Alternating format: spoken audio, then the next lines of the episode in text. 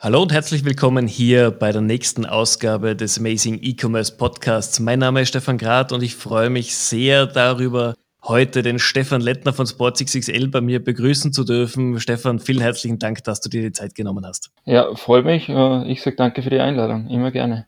Ihr seid ja mit eurer Marke einer der letzten großen Brands, die in Österreich im Sporthandel gestartet ist. Und Österreich ist ja im, im Sportbereich, glaube ich, ein, ein extrem schwieriges Land. Ihr seid jetzt seit drei Jahren hier, sowohl mit Filialen als auch mit einem eigenen Online-Shop. Erzähl doch mal, wie waren so diese letzten drei Jahre für euch? War der Marktstart einfacher als gedacht, schwieriger als gedacht oder eh habt ihr richtig geplant gehabt damals? Ähm, ja, grundsätzlich gilt zu sagen, mit dem Status quo sind wir sehr zufrieden, äh, vor allem wie sich digital und online entwickelt hat.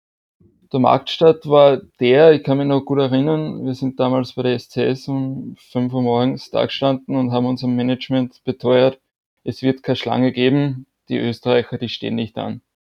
Ja, ähm, gut, eine Stunde, eineinhalb Stunden später sind dann tatsächlich die Leute im Multiplex über einen Kilometer zurück raus bis zum Kreisverkehr gestanden. Also der erste Markteintritt war somit wirklich ein gelungener Big Bang. Und auch zwei Wochen später haben wir das im, im E-Commerce, äh, beim E-Commerce-Start, beim Launch gemerkt, da ist eine Lücke im Markt. Und auch wenn Österreich schon so viel Sporthandelsfläche hat, ich glaube in Europa die meiste pro Kopf, ähm, gibt es Raum und wir haben den, glaube ich, ganz gut genutzt und sind mit Backen und Trompeten in den Markt reingestartet. Das heißt, äh, ihr wart eigentlich dann selber vom Erfolg überrascht. Ich weiß, ich kann mich noch daran erinnern, wie der Marktstart bei euch hier in der SCS war. Äh, die Schlange war immens. Die Leute haben auf Instagram und überall gepostet, sie stehen gerade an. Ihr startet ja auch immer neue Filialen mit einem Store-Run, glaube ich, oder? Genau, da gibt es immer dieses Konzept, äh, wir sammeln vorab Subscriber sozusagen mit diesem Store-Run aus den äh, Anmeldern werden dann halt drei gepickt und die dürfen dann in 60 Sekunden durch den Store sprinten und alles behalten, was sie innerhalb von diesen 60 Sekunden über die Ziellinie, also über die Kasse, tragen. Also ein, ein geniales Marketingprodukt, weil es schlägt ein und jeder wollte ja damals mit dabei sein. Genau, jeder wollte mit dabei sein und man hat es dann auch meistens so gemacht, dass der Erste, der in der Früh da war, auch noch ein Ticket erhalten hat, weil das ja oft wirklich Leute waren, die schon um 4.30 Uhr vor der Filiale gecampt sind, wenn wir um 7 Uhr geöffnet haben. Das heißt, ihr habt das geschafft, was sonst, was man sonst nur von Marken wie Apple kennt. Also, dass die Leute wirklich anstehen, äh, etliche Stunden bevor eure Filiale öffnet. Das ist äh, dem geschuldet, weil wir wirklich Markenartikel äh, zu extremen Preisen anbieten. Und das ist halt nicht nur das waren bei den Eröffnungen nicht nur so einzelne Log-Angebote und dann der Upsell auf das Eigenmarkenprodukt oder höhermarschige Produkt, sondern es war bei den Eröffnungen wirklich 20 Seiten Flugblatt äh, voll mit Top-Angeboten, also wirklich von Nike, Adidas, Saleva und Co. alles dabei und das zieht halt. Absolut. Ich meine, gerade in einem Land wie, wie Österreich. Ähm, wie wie geht es euch jetzt nach den, nach den ersten drei Jahren? Ihr habt viele Filialen bereits eröffnet, ihr seid mit dem Online-Shop signifikant gewachsen.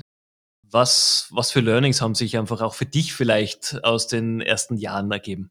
Ähm, eins der größten Learnings ist definitiv, wir, wir brechen ein bisschen alte Strukturen in diesem Markt auf. Ich meine, es gibt, wie du selbst weißt, zwei dominierende Player, äh, Franchise-Händler, ähm, die kaum oder nur rudimentären Online-Shop betreiben und es gibt einen größeren äh, äh, Multi-Channel-Konkurrent, der aber dieses Omni-Konzept noch nicht ganz so verinnerlicht hat mit zum Beispiel unterschiedlichen Preisen online und offline. Und ähm, da, da hat es halt für uns die Möglichkeit gegeben, als, als reiner On, äh, Omnichannel-Händler, wo es wirklich das äh, Einkaufserlebnis ein, ein nahtloses sein soll. Also der Preis ist in der Filiale der gleiche wie online. Das ist einmal basic. Aber auch so Kleinigkeiten wie online bestellen, in der Filiale abholen, in der Filiale retournieren. Wenn etwas nicht gefunden wird, dann bestellst du es als Storepersonal äh, nach Hause. So Sachen, da war schon einfach eine Lücke da am Markt, die wir ganz gut belegt haben. Und das war einfach ein großes Learning, dass wir da unsere Position äh, gut finden können, wenn wir das gut weiterverfolgen und wirklich auch uns strikt an unsere Omni-Strategie halten. Zweiter Punkt, die Wichtigkeit von Marken. Also wir, wir wissen ja, wir haben einige gute nordische Marken, wir haben allgemein weltweit bekannte große Marken und wir stocken immer mehr im lokalen Sortiment auf. Und da haben wir einfach gemerkt, das, ist eine, das hat hohe Bedeutung und hohe Wichtigkeit für den Kunden. Weil eben, auch wenn es gute nordische Marken sind, wie Haglöfs, Bergans äh, und Co., sie sind in Österreich nicht so bekannt. Und natürlich können wir auf die Top-Preise geben, weil wir sehr gute Beziehungen pflegen mit den, äh, mit den Suppliern in den Nordics. Allerdings braucht man einfach für den österreichischen Kunden die klassischen Marken, vor allem im Autobereich, die einfach beliebt sind am Markt. Und da arbeiten wir weiter und weiter dran, um uns da breiter und besser aufzustellen, um einfach die Kunden langfristig an uns binden zu können. Jetzt hast du richtig angesprochen, ihr habt natürlich den, den vollkommenen Multichannel-Ansatz. Bestellen, kaufen, rückgeben kann ich online und offline. Und ich kenne das ja selbst auch. Es funktioniert ja tatsächlich bei euch auch sehr gut. War das oder ist das eine der kompletten Grundsätze des Unternehmens oder ist hier Österreich in einer Sonderform? Na, wir haben glücklicherweise lange einen Geschäftsführer, der äh, Frederik Steenbuch, der das geprägt hat. Der war zwar schon äh, Ende 50, Anfang 60, wie er jetzt ähm, als CEO zurückgetreten ist vor eineinhalb Jahren, also die Segel gestrichen hat, aber der hat die letzten fünf Jahre schon immer zu uns gesagt, ihr seid digital, ihr seid die Zukunft, E-Commerce wird für uns irgendwann das Rückgrat der ganzen Organisation werden. Und deshalb versuchen wir jetzt schon die Stores und E-Com so eng wie möglich miteinander zu verbinden, damit einfach die Prozesse für die Zukunft schon stehen, wenn es dann notwendig wäre. Und natürlich haben wir auch noch Verbesserungspotenzial. Aber ähm, ich glaube, wir haben da schon einen sehr guten, äh, einen sehr guten Richtwert hingelegt für den Markt. Das heißt, ihr seid wirklich durch und durch Multichannel.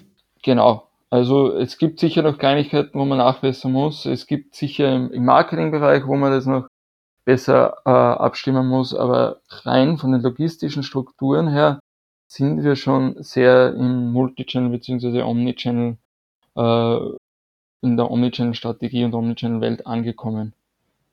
Finde ich, finde ich sehr, sehr gut. Jetzt ein Thema, ihr seid natürlich auch bei den Werbeformaten Multichannel. Ihr seid digital, ihr seid Print. Und wir diskutieren ja auch immer wieder mit, mit unseren Händlern darüber, wie wichtig ist dieser Mix der Werbeformen. Wie ist denn da deine Erfahrung aus den letzten Jahren geworden? Ja, wir, wie du wahrscheinlich auch weißt, sind noch immer ein bisschen printlastig. Natürlich versuchen wir den ganzen Medienmix abzudecken, aber der Tradition heraus mit unserem Flugblatt, das wöchentlich kommt, sind wir noch sehr printlastig. Und was ich persönlich aus meiner Erfahrung jetzt in den letzten Jahren äh, gesehen habe, ist einfach, dass diese, dieser Effekt vom Print etwas nachlässt und sich der, der ganze Werbewert doch mehr Richtung äh, die, die, die, äh, den digitalen Kanälen shiftet, wegen der Messbarkeit.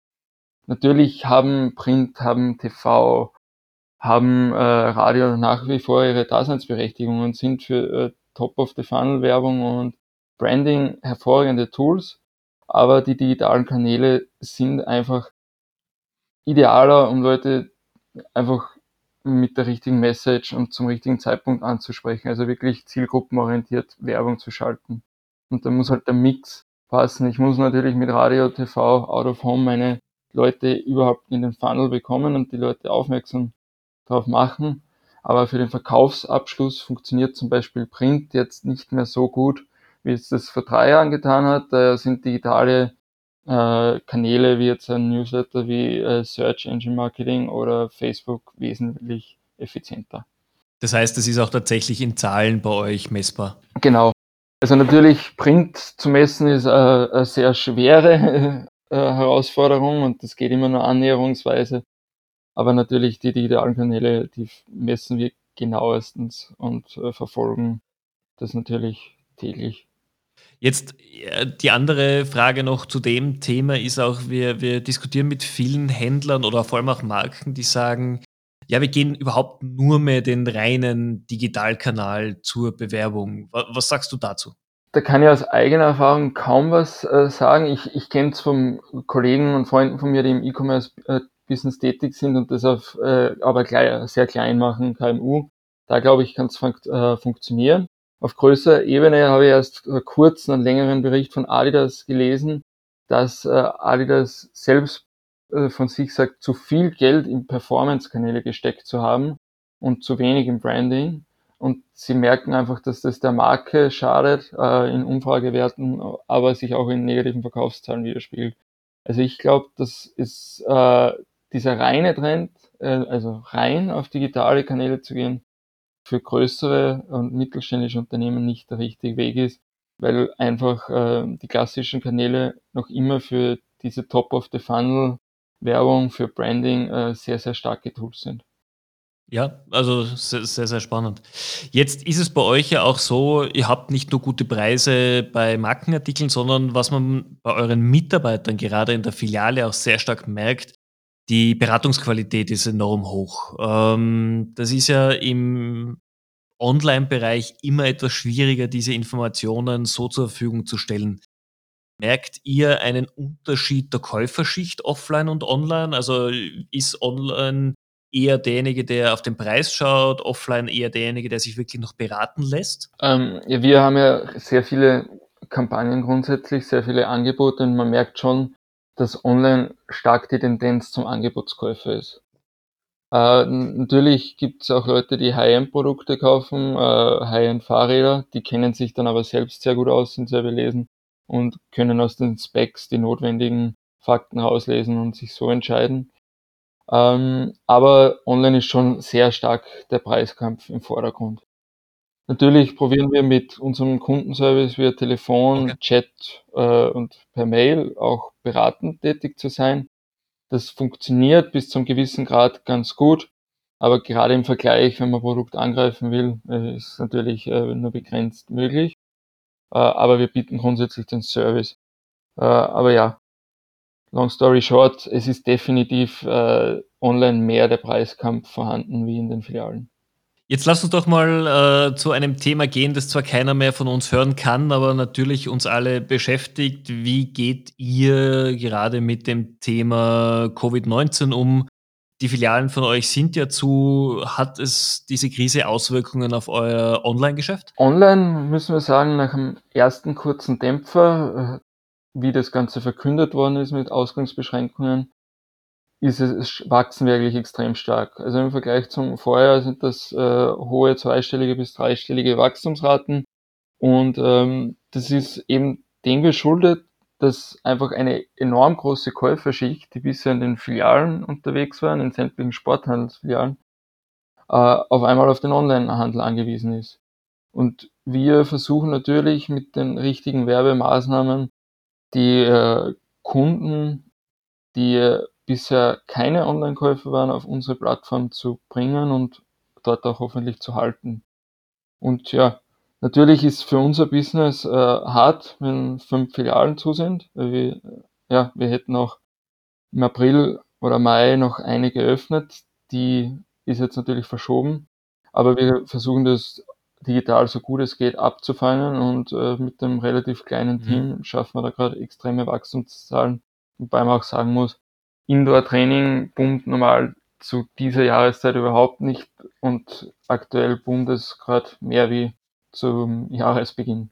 Das heißt, es ist natürlich hier auch etwas antizyklisch, weil jeder versucht, in den eigenen vier Wänden oder zumindest mit Laufen gehen, äh, fit zu werden. Das ist ja auch etwas, was man durchaus positiv sehen muss. Dieses Ich werde fit aus der Krise herauskommen, haben sich ja ganz, ganz viele Menschen zum, zum Vorsatz genommen. Definitiv, da kann ich dir recht geben. Also ich glaube, ich habe heute nochmal nachgeschaut. Wir, wir haben Handelssätze ohne Ende verkauft. Das sind jenseits der Hunderte, also wenn nicht Tausende. Ähm, und was extrem beliebt ist, sind diese Rollentrainer für Fahrrad, äh, Fahrradfahrer. Ich weiß nicht, ob du die kennst, aber das ist, das ist einfach, ähm, ich habe auch von von der Konkurrenz von Fahrrad.de einen Artikel gelesen, dass das die Semmeln ich, der ja. Fahrradfahrer sind. Das scheint wirklich so zu sein. Und die Dinger sind ja nicht mal günstig. Da fangen wir bei 200 Euro an und das geht bis 1500 Euro rauf. Aber die, die gehen wirklich weg wie die warmen Semmeln. Ja, spannend, dass sich manche Sportarten oder manche Fitness-Trends einfach jetzt noch mehr durchsetzen, als, als wir sonst eigentlich gewohnt sind. Weil bei dem Wetter im Normalfall wäre jeder Fahrradfahrer draußen unterwegs und nicht auf der Rolle. Genau. Aber es zeigt halt auch, dass die Leute sich an den Regierungsempfehlungen doch, äh, ein, dass sie sich das zu Herzen genommen haben und auch dann ihre Aktivitäten verlagern. Genau, was ja sehr, sehr gut ist, worüber wir alle froh sind, denn je mehr sich dran halten, umso schneller kommen wir aus diesem Wahnsinn hoffentlich auch wieder raus. Genau. Dann lass mich doch zu meiner nächsten Frage gehen, die immer dann etwas persönlicher wird für den Interviewpartner. Was motiviert dich, äh, tagtäglich in der Früh aufzustehen, dein Bestes zu geben, nicht nur in der Krise, sondern ganz generell? Was sind diese Punkte, die dich persönlich vorantreiben? Grundsätzlich muss ich sagen, ich habe das Glück, ich war immer schon sehr zielstrebiger Mensch und einfach in, äh, intrinsisch motiviert. Also ich, ich wollte immer Beste sein, sei es äh, Sport, sei es beim Skisport als Kind, als Fußballer. Ähm, wenn dreimal Training war, habe ich siebenmal trainiert und in der Schule und in der Uni. Und äh, ich wollte halt da immer performen und überperformen und äh, nicht im Durchschnitt versinken. Das ist mir ein bisschen einfach von den Eltern mitgegeben worden. Aber was mich wirklich dann noch zusätzlich anspart, ist, ich, ich will einfach dazulernen. Äh, und lieber zehnmal auf die Schnauze fallen und was gelernt zu haben, als es nicht, nicht zu probieren. Ich, ich weiß, das klingt jetzt abgedroschen, aber wir, wir sind bei XXL zum Beispiel zum Glück in der Lage, dass wir relativ schnell entscheiden können. Und äh, unser damaliger CEO, der, der Tony Celius, äh, Finne, hat immer gepredigt, ask for forgiveness, not for permission. Und das habe ich mir dann irgendwie so ein bisschen eingeprägt und wir machen einfach Sachen. Und ich will einfach durch dieses Machen und Tun dazu lernen. Und ähm, das, das glaube ich, das treibt mich äh, an in der Früh und am Abend und äh, so ziemlich jeden Tag und auch am Wochenende, ähm, sei es jetzt im privaten Bereich, ich, ich will neue Sportübungen lernen, weil ich äh, ja, weil einfach weil es Spaß macht. Oder ich will jetzt lernen, wie ich äh, auf unserer Website mit ähm, JavaScript das und diejenige Aktion auslöse. Das heißt, es geht dir vor allem einfach selber wirklich neue Themen ausprobieren, auch dies, den eigenen Wissensstand damit oder den eigenen Leistungsstand damit zu erhöhen. Genau, das ist, okay. das trifft es ganz gut.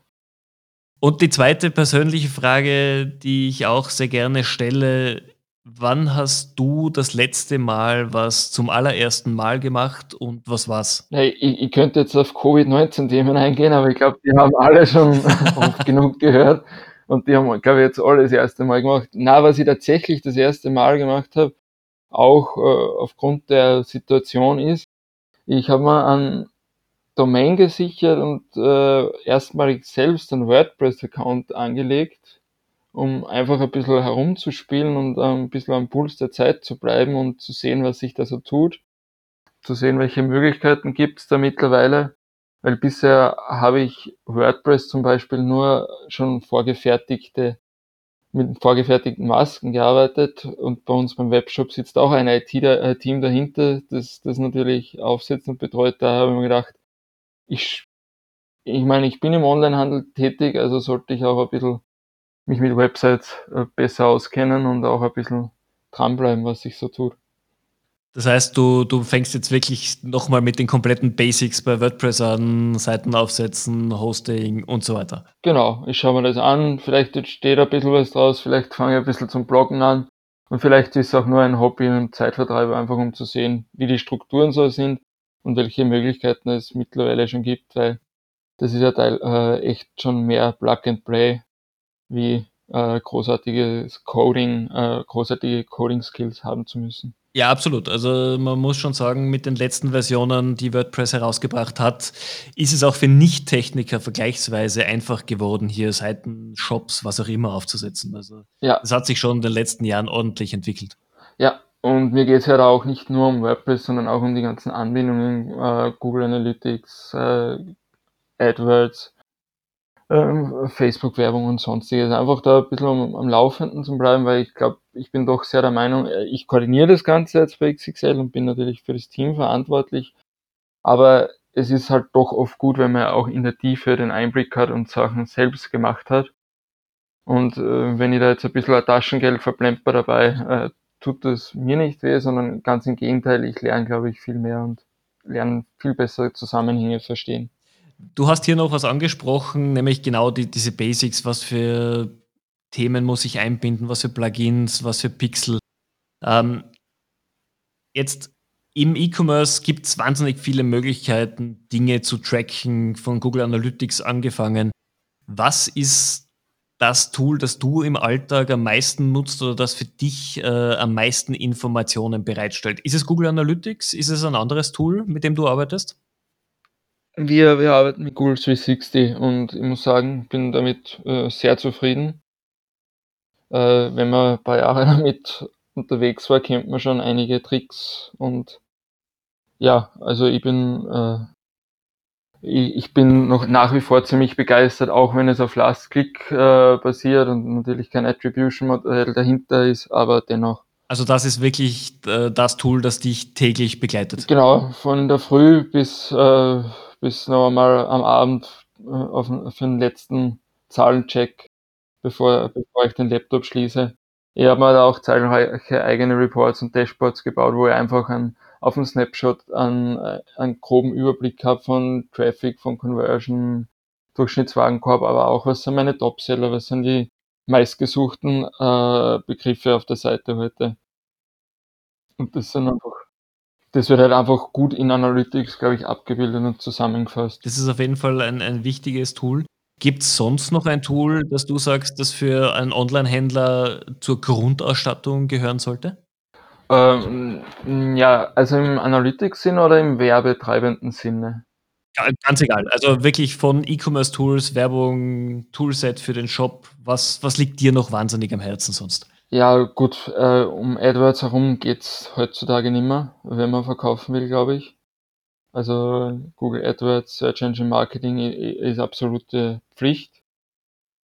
Und ähm, natürlich diverse SEO-Tools, äh, SEO-Optimierung, weil Natürlich, SEO-Traffic ist organisch, ist kostenlos ähm, und mit ein bisschen Arbeit und ein bisschen äh, Fleiß und Enthusiasmus für diesen Bereich kann man ziemlich äh, viel kostenlosen Umsatz sozusagen generieren. Das ist ein, ein ganz ein spannendes Thema, denn wir sprechen tagtäglich mit Online-Händlern und äh, natürlich für Produkte und auch für Fotos wird inzwischen sehr viel Zeit und Geld investiert. Äh, was uns aber auffällt oder mir speziell auffällt, dass gerade bei Texten, Produkttexte, Beschreibungen, aber auch für Beschreibungen von Landingpages oft das an Agenturen abgegeben wird oder an irgendjemanden, der das für das Unternehmen schreiben soll. Ähm, wie ist denn da deine Erfahrung damit? Soll das am besten in-house geschehen oder wie, wie, wie arbeitest du oder was wäre dein Ratschlag? Ja, bei uns ist es ein bisschen schwierig mit 15.000 Produkten online und einer relativ flachen Hierarchie und einem kleinen Headcount im Backoffice, auch in Norwegen zum Beispiel, sind wir da natürlich auch auf Agenturen, zum Beispiel XXL, angewiesen.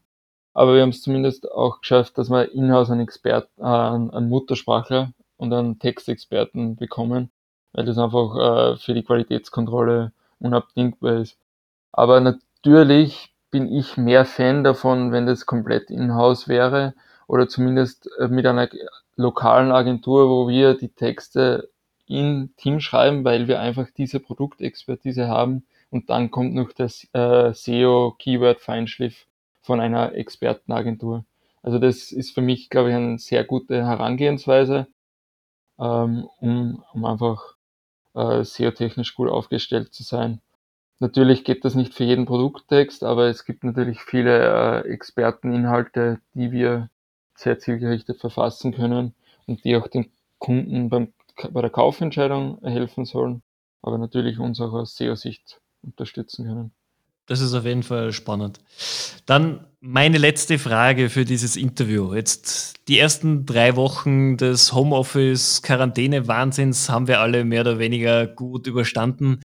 Wie sind denn deine Aussichten auf die nächsten Wochen, vielleicht sogar Monate? Was glaubst du, wird uns noch beschäftigen? Nicht nur jetzt hinsichtlich Corona, sondern auch Online-Shopping, E-Commerce. Wie wird es der Branche in den nächsten Wochen gehen? Ja, ich habe es, glaube ich, kurz vorher schon angeschnitten. Ich glaube einfach, dass jetzt die Chance besteht, für viele Online-Player eine neue Zielgruppe zu erschließen, die vorher einfach nicht da war. Aber die Leute wollen ja trotzdem, aktuell ist das Glück äh, für uns E-Com-Händler da, dass noch Kapital am Markt vorhanden ist, dass die Leute Geld haben, das sie ausgeben wollen. Und die kaufen jetzt vorwiegend natürlich online ein. Und da ist einfach die Chance, diese Zielgruppe zu erschließen und auch nachhaltig an ans Unternehmen zu binden. Weil äh, ich habe schon jetzt viele Experten in letzter Zeit gehört, viel Podcasts gehört, sei es ein Tarek Müller, sei es ein Sven Schmidt, äh, sei es die Jungs von OMR. Sie sprechen alle davon, dass einfach dieses, diese Ausgangsbeschränkungen die Digitalisierung beschleunigen wird. Und wenn man so ein bisschen drüber nachdenkt, viele Leute waren eigentlich mit Onlinehandel bisher nicht vertraut, weil sie eh alles in den Shops gekriegt haben und jetzt sind sie auf einmal gezwungen, dass sie das machen. Und viele werden einfach feststellen, wie, äh, wie angenehm das eigentlich ist, also was für einen hohen Convenience-Faktor das hat und werden dadurch auch beim Online-Shoppen bleiben zum Teil. Und da gibt es, glaube ich, eine riesengroße Möglichkeit für viele Online-Händler, sei es kleine, sei es große. Das, das sehen wir genauso. Es ist halt schön, dass das Thema E-Commerce jetzt in aller Munde ist. Man muss nur was draus machen und das auch nachhaltig aufbauen. Ich glaube, das, das muss man sich auf jeden Fall im Hinterkopf behalten. Da stimme ich zu und deshalb bin ich zum Beispiel auch kein Fan, dass man jetzt Werbung komplett runterfährt.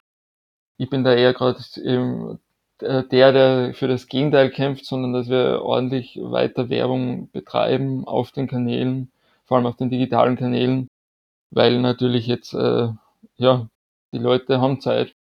Die Leute sind viel äh, auf den digitalen Medien unterwegs und wenn man da jetzt auch präsent ist mit der richtigen Message, kann man das auch ins Positive kippen, sage ich mal, die ganze negative Situation, die wir gerade haben. Absolut. Aber es freut mich, dass du auch hier, hier positiv dem Ganzen entgegenblickst und auch sagst, man muss einfach die Zeit nutzen, die man hat, und dann ist man für später sehr gut gerüstet. Ja, stimmt. Und sonst habe ich ja immer noch WordPress. Ganz genau. Sonst hat man immer noch Hobbys, die man sich jetzt suchen kann. Genau. Stefan, vielen herzlichen Dank für deine Zeit. Es hat echt Spaß gemacht, mit dir zu plaudern. Du hast einige sehr interessante Insights ge gesagt und die auch sicherlich für die Zuhörer spannend waren. Liebe Zuhörer, wenn auch ihr Teil des E-Commerce Podcasts Amazing E-Commerce werden wollt, dann meldet euch bei mir und ich werde mich gerne mit euch in Kontakt setzen. In diesem Sinne sage ich äh, allen zusammen einen schönen Tag. Stay healthy, stay safe und wir hören uns sicherlich sehr bald wieder. Vielen Dank.